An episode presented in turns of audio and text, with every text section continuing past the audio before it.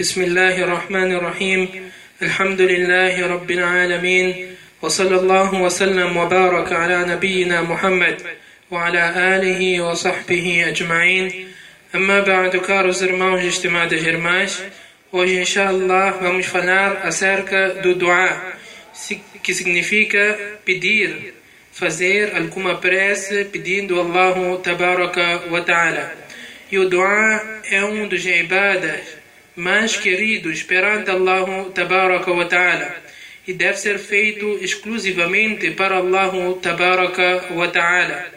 Num hadith que foi relatado por An-Nu'man ibn Bashir radiyallahu anhu, ele diz que Rasulullah sallallahu alaihi wa sallam diz: "Ad-du'a huwa al-ibada", que o dua é uma ibada.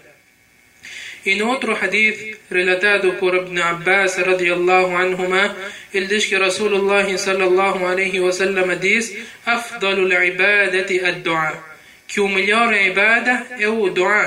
Allah tabaraka wa ta'ala fica bastante satisfeito quando nós pedimos algo a ele. Em vários ayats, Allah tabaraka wa ta'ala enfatizou-nos a pedir, dizendo: وَقَالَ رَبُّكُمُ ادْعُونِي أَسْتَجِبْ لَكُمْ e diga e peçam ao vosso Senhor que Ele irá aceitar as vossas preces.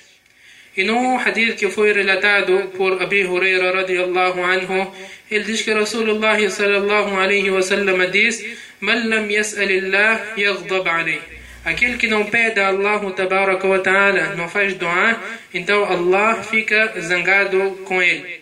Caros irmãos e estimadas irmãs, é uma grande porta que Allah tabaraka wa ta'ala abriu para nós o fato de nós apenas levantarmos as mãos e fazermos nossos pedidos e Allah tabaraka wa ta'ala irá aceitar. A pessoa que faz o dua nunca sai a perder.